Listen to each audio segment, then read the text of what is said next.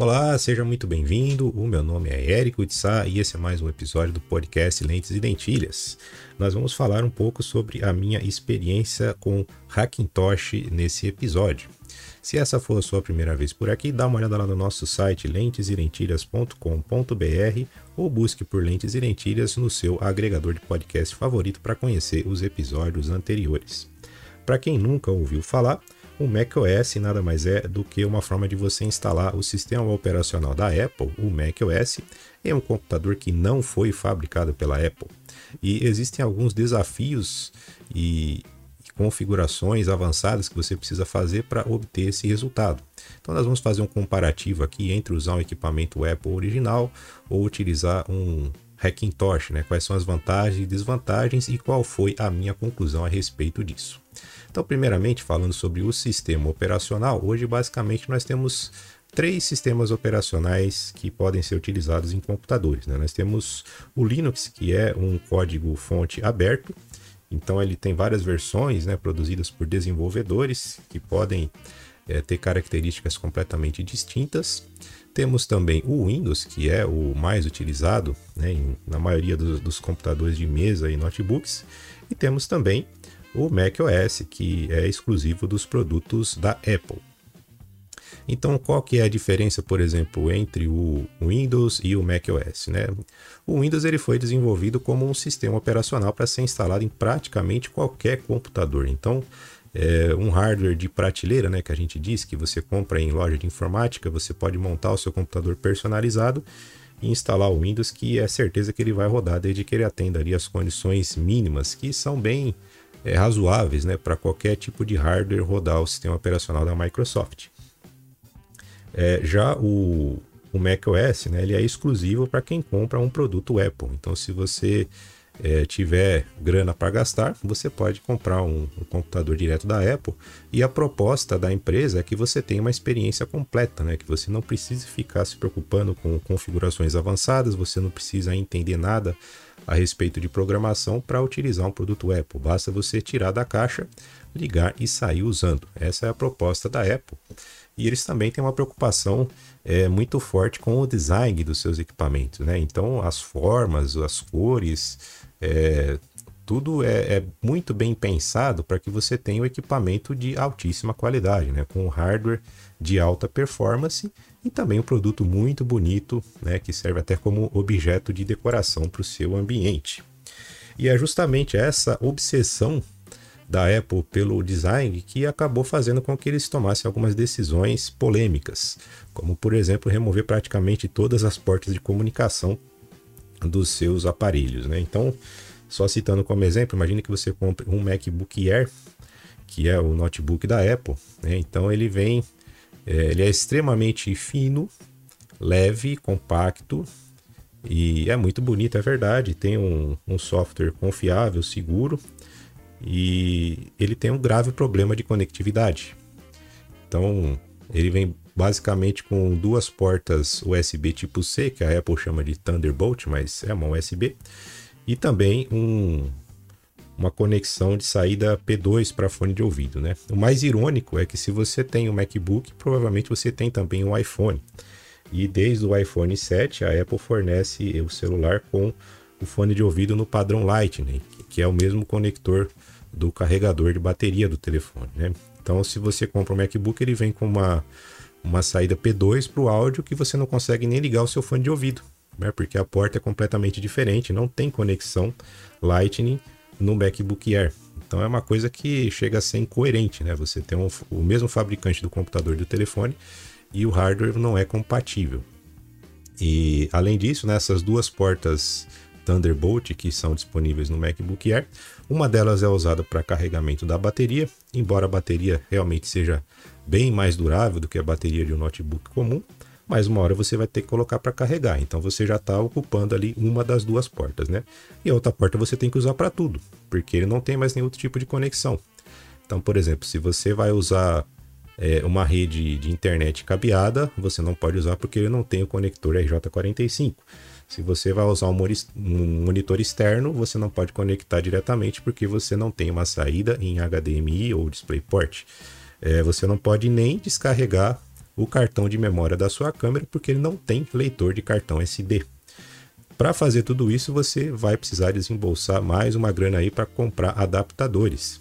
Então existem vários tipos de adaptadores que você liga na porta USB, é, na lateral do MacBook para poder fazer coisas que deveriam ser simples, não é verdade? Afinal de contas, usar um monitor externo, conectar um cartão de memória são coisas que a gente que trabalha com fotografia faz com frequência. Então você já desembolsa uma grana considerável para você comprar um, um MacBook e você ainda tem que gastar mais dinheiro ainda comprando adaptadores para coisas que ele já deveria ter, mas foram sacrificadas em função da obsessão da Apple pelo design. E aí que entra o Hackintosh. É, a ideia é que você use um, um, notebook comercial mesmo, ou até mesmo um monte, um computador de mesa, né, um, um desktop personalizado, que tenha todas essas conexões nativamente e que ainda assim rode o sistema operacional da Apple.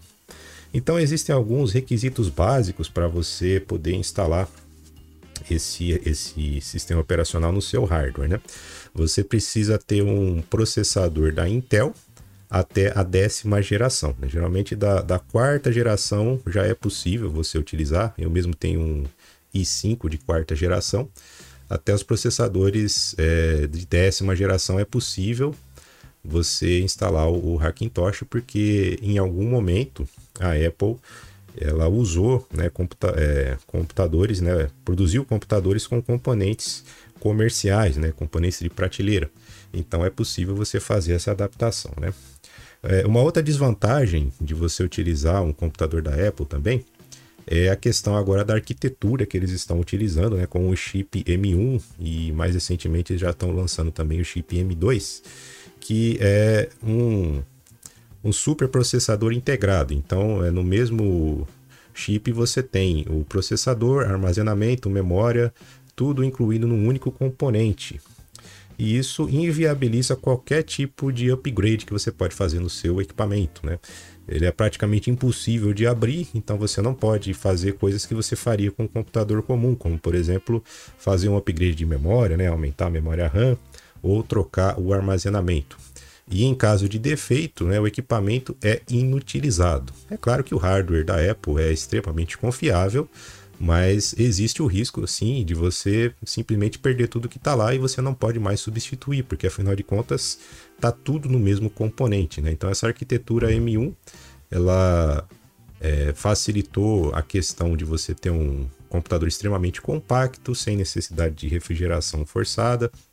É o próprio própria carcaça do computador já é o dissipador de calor, mas também tem essa questão aí de você precisar ter um backup confiável, porque afinal de contas, se você perder o seu hardware, é, você perde tudo, você inviabiliza né, qualquer tipo de reparo nos componentes, né?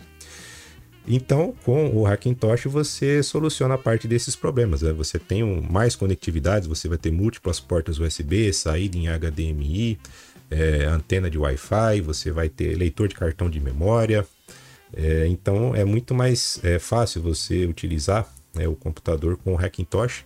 Em questão de performance também, eu acredito que é, chega a empatar, né? Porque você pode é, colocar um, um processador é, high-end, né? um processador realmente de, de, de, alta velocidade, você pode usar uma memória RAM, é, que também hoje tem o Dual Channel, você pode utilizar uma memória RAM DDR4, né? que tem alta velocidade de transferência de dados. É, ao invés de usar um HD mecânico, você pode usar hoje em dia um, um SSD NVMe, que tem também alta velocidade de transferência, o que torna o seu computador muito rápido. E eu já vi alguns testes de pontuação que mostram que um Hackintosh pode até superar um computador original da Apple né, em, em questão de performance. E você tem, claro, né, toda a conectividade né, das, das múltiplas portas disponíveis e a possibilidade também de fazer upgrade mais tarde, né? aumentar a memória, trocar armazenamento e tudo mais. Então, nesse ponto de vista, chega até a ser mais vantajoso você ter um Hackintosh do que um produto original da Apple. E é claro que ele vai sair por uma fração de um computador original. Você pode comprar é, peças no, importadas lá pelo, pelo AliExpress, pelo Mercado Livre, e você vai ter ali um produto é, de, de excelente qualidade, com alta performance e a questão do, do software ser original, né?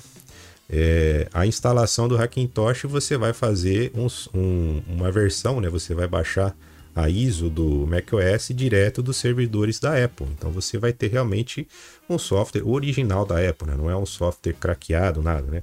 É realmente o mesmo software que roda nos computadores originais da Apple, você vai ter no seu Hackintosh.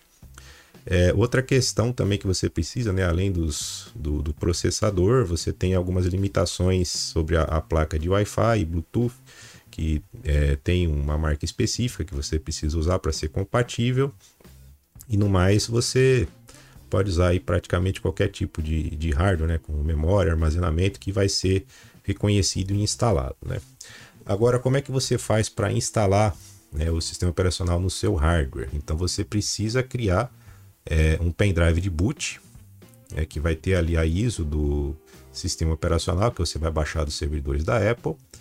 E aí você vai ter que preparar esse pendrive. Né? Então existe o OpenCore, que é um, um, software de configuração que faz com que você engane né, o programa de instalação do macOS para ele reconhecer que ele está realmente sendo instalado numa máquina original da Apple. Né? Então ele gera um número de série é, e uma, uma, uma identidade do seu hardware para meio que enganar né, o software de instalação e achar que você está realmente instalando, por exemplo, num, num, iMac, né? Então existem algumas versões ali que você pode instalar. Então, dependendo da, da geração do seu processador, do, do, seu, do seu hardware, você pode instalar é, versões diferentes né, do, do macOS. Né? Uma outra questão a respeito do hardware, né, além do processador, Existe também a limitação do, da placa de vídeo, né? Você pode utilizar é, o processador com o vídeo integrado ou utilizar uma placa de vídeo PCI. No caso de usar uma placa de vídeo, existe uma limitação de marca, né? Por exemplo, para você que tem a placa de vídeo da Nvidia, você vai estar tá limitado ao macOS na versão High Sierra, né? Que é uma versão um pouco mais antiga. Já se você usa o processador de vídeo da AMD, você pode instalar é, as versões mais recentes, né, como o Big Sur e também o, a versão mais atualizada, que agora eu esqueci o nome, mas daqui a pouco eu vou me lembrar e vou falar para você qual é, né? Mas é a, a versão mais recente do, do macOS. Eu vou dar uma olhada aqui na minha colinha para a gente não se perder. Realmente me fugiu o nome aqui. Mas eu já vou, vou dar uma olhada aqui é o Monte Rei. É, então o Big Sur é a penúltima versão e o Monte Rei é a versão mais recente, né? E a versão Ventura já está na, na versão beta, brevemente vai ser vai lançar, vai ser é, lançada a versão oficial também. É, então, uma desvantagem ali do de você fazer um Hackintosh é justamente a questão da, da atualização. Primeiro que você não vai ter suporte é, do, da assistência da Apple, porque afinal de contas não é um produto original e a Apple não se responsabiliza né, se você instalar o software dela em, em um equipamento de terceiros. E também a, a possibilidade de fazer upgrade, né? Por exemplo, há alguns anos atrás, quando estava rodando a versão High Sierra, você poderia utilizar é, o seu Hackintosh com a placa de vídeo da NVIDIA. Né? A partir de determinado momento, o, ele deixou de ser compatível com a placa de vídeo da NVIDIA, então você não poderia mais fazer a, a atualização para as versões mais recentes, né, como o, o Big Sur né, e, o, e, o, e a versão é, mais recente aí que, que a gente já tinha comentado, o, o Monte Rei, né? Então você não poderia mais fazer atualização porque já deixaram de ser compatíveis com a placa de vídeo da NVIDIA, né? Então agora com essa é, atualização do chip M1 da Apple, né? Então existe a possibilidade de você ficar preso numa versão é, desatualizada do, do macOS. Você não conseguir mais é, trabalhar com, com versões mais recentes, né? E isso pode ser um problema porque afinal de contas, é, você utilizar um software desatualizado que não tem mais suporte pelo fabricante, né, pode acarretar problemas de você sofrer aí ataque de, de hackers, vírus e essas coisas, já que o, o software não tem mais nenhuma atualização, né? E se de repente você fizer um upgrade de, de componentes no, na sua máquina também, pode ser que o software não seja mais compatível e não reconheça mais componentes mais recentes, né? Então há um risco, né? Então a gente se pergunta, né? Qual que é a necessidade é, de você utilizar o sistema operacional da Apple, né, o macOS, utilizar o Windows, por exemplo, né? É, vai depender dos programas que você vai utilizar. Então, hoje em dia, né, praticamente qualquer programa roda nas duas plataformas. Né? Vamos falar do pessoal aí de fotografia, né, que usa o, o Lightroom e o Photoshop, por exemplo, né? Então, existe versão para Windows e versão para Mac. Você pode trabalhar da mesma forma nos dois, né? O pessoal que edita vídeo também tem o Premiere, tem o Final Cut, o Sony Vegas.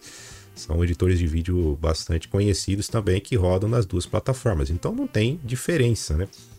É, questão de plataforma, você vai ter o software disponível nos dois.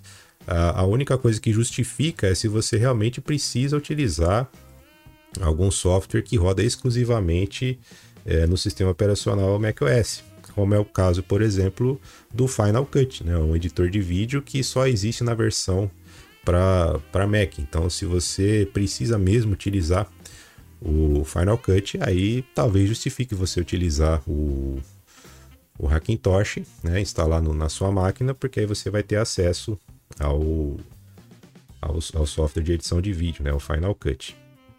Mas tirando isso, você também consegue utilizar qualquer programa. Né?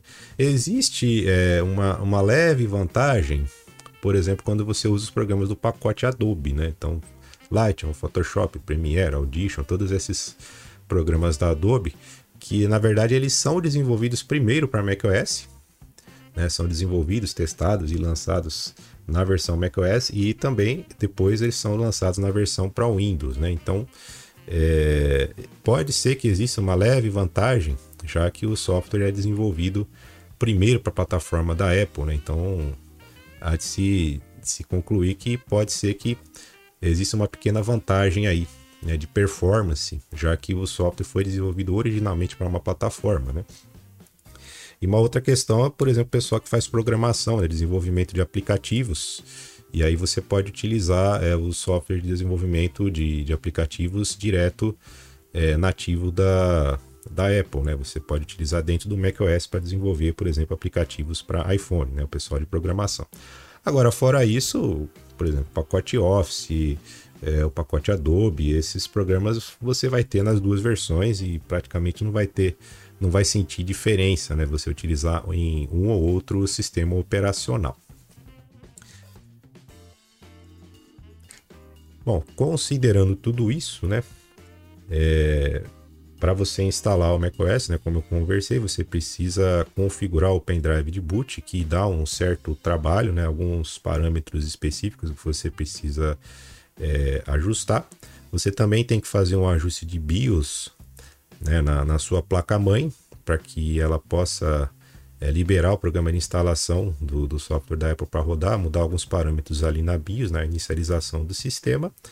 E no pós-instalação você tem algum trabalhinho também para reconhecer o, os drivers de áudio, a, a placa de, de, conexão de rede, né, Wi-Fi, e também o mapeamento de portas USB. É, se você está interessado em entender todas essas configurações, essas técnicas, eu recomendo que você é, procure no YouTube o canal Dicas do Matheus, né, que ele é especialista em Hackintosh. Inclusive, ele me deu suporte é, a respeito de como fazer a, a EFI, né, como criar o disco de boot e tudo mais, ele me explicou é, muito bem isso, indicou para mim qual que seria a versão ideal, né, os upgrades que eu precisaria fazer na minha máquina para poder rodar o, o macOS. Né? Então ele foi muito solícito, né, é, me ajudou bastante nesse sentido. Né? E depois de passar pela experiência de utilizar o Hackintosh, né, qual foi a minha conclusão? Bom, tudo isso sendo considerado, né, eu cheguei à conclusão de que não vale a pena fazer um Hackintosh, na verdade. Né? No meu caso, porque os programas que eu uso eu posso utilizar muito bem no Windows e eu tenho um computador com a licença original do Windows. Né? Então a diferença para mim seria basicamente estética. É, o Windows 11, né, que é a última versão que, que eu uso, ele já tem uma estética muito bonita, mas a gente sabe que o, o macOS ele tem também todo um apelo estético é, os, os formatos, as animações, os ícones aqui são, são exclusivos ali e tem gente que gosta, né? Então o que, que eu fiz no meu caso? Né? Ao invés de, de comprometer meu computador, né, utilizando um, um Hackintosh, eu mantive o meu Windows original instalado.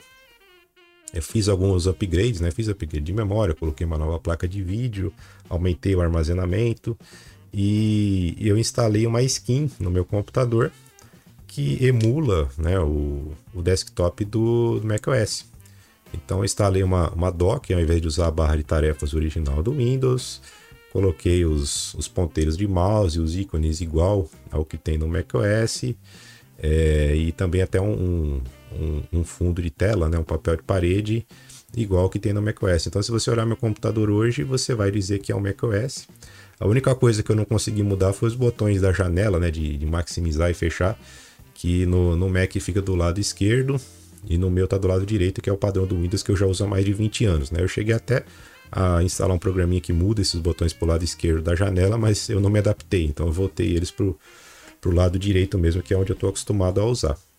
E assim, foi uma mudança estética, né? A, a, única desvantagem que eu vejo é que talvez eu esteja consumindo um pouco mais de memória para fazer essas animações e carregar todo esse, esse pacote visual. Mas eu estou utilizando o Windows né, e que eu já estou acostumado a utilizar, já está instalado na minha máquina, é o Windows original, eu tenho inclusive o suporte da Microsoft caso eu precise. É, posso fazer atualizações também, se for necessário, no, tanto no, no, software, vou usar sempre a última versão. E, eu também tenho toda a liberdade né, de utilizar a conectividade. Eu tenho um monte aqui de portas USB, tenho saída em HDMI, em DisplayPort, conexão Wi-Fi, conexão de rede, tudo funcionando, né? E eu tenho um pack visual que deixa o meu desktop mais bonito com a cara do macOS, tá? Então, se você se interessar e achar necessário fazer é, o, o Hackintosh, né? Se você quer experimentar o sistema operacional da Apple, eu recomendo que você dê uma olhada lá no canal Dica dos Mateus, né? Veja lá as dicas que ele traz, tanto de, de hardware como as configurações e tutoriais que ele ensina lá que com certeza você vai é, gostar bastante, tá bom? Então, é, eu só gostaria de compartilhar essa experiência aí com, com você. Espero que, que esse conteúdo tenha sido útil para você de alguma forma. Não deixe de se inscrever no nosso canal e acompanhar nossas redes sociais. Muito obrigado pela sua atenção e até o próximo programa.